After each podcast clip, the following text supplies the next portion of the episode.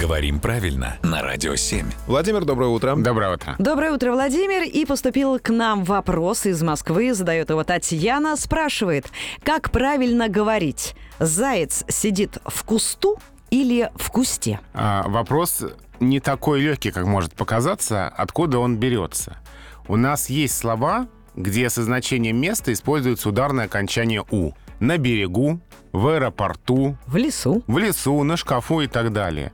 И если заяц, допустим, может быть в аэропорту, то кажется, что логично, если он в кусту. Но на самом деле нет. На самом деле со словом «куст» это не работает.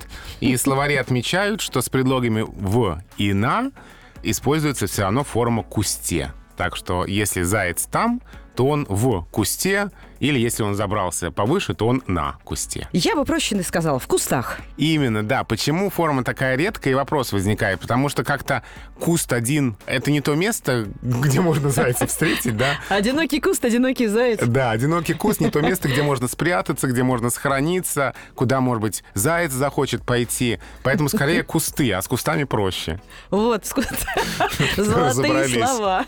Спасибо, Владимир. Спасибо, Владимир.